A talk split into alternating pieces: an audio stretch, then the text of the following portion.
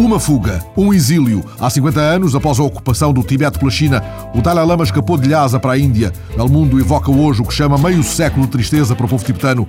Conta a lenda que quando o Dalai Lama abandonou o Tibete com a sua comitiva, se levantou um denso nevoeiro que os acompanhou durante toda a viagem para que os aviões chineses não pudessem localizá-los. 50 anos passados, o Dalai Lama descreve um panorama triste e Shen Weirong, chinês, historiador, doutorado em estudos tibetanos, professor da Universidade de Pequim, explica ao jornal espanhol Público porque é que o budismo tibetano tem cada vez mais seguidores entre a acomodada classe urbana de Pequim. O professor chinês diz que o budismo tibetano é praticado às escondidas na China, tem cada vez mais adeptos e que o governo de Pequim não o desconhece. Mais, a maioria dos mecenas dos mosteiros tibetanos são indivíduos chineses.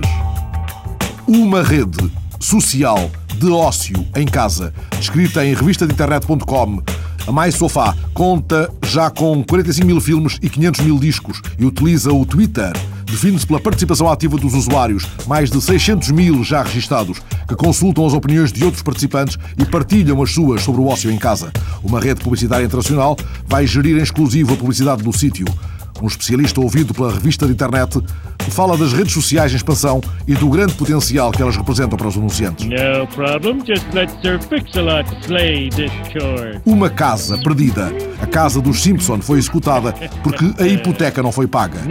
No último episódio da série na Fox, os Simpsons sofrem as consequências da crise do subprime e sentem duramente o drama que vivem milhares de famílias nos Estados Unidos.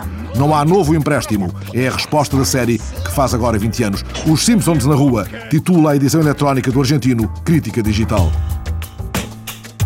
Uma causa de Evo Morales tirar a folha de coca da lista de estupefacientes. O presidente da Bolívia vai participar pela primeira vez na Convenção das Nações Unidas contra o Tráfico Ilícito de Estupefacientes, onde defenderá o consumo de coca, porque, como ele diz e dá manchete na edição eletrónica infobay.com, foi a folha de coca que me levou ao governo.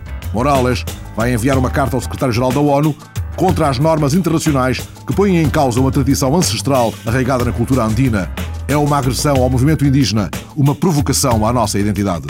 Una cosa es la hoja de coca y otra cosa es la cocaína. La hoja de coca es una cosa y la cocaína es otra. Uma avó, Sarah Obama, 87 anos, a avó do presidente dos Estados Unidos, quer contribuir para a erradicação da mosca de tsetse, que espalha a doença do sono em África. Ela decidiu colocar a sua notoriedade ao serviço da campanha lançada pela União Africana. O riso dela está hoje no sítio eletrónico da Parrimates, depois de ter recebido na sua aldeia no Quênia uma bomba aerossol com inseticida para tratar 3 mil animais.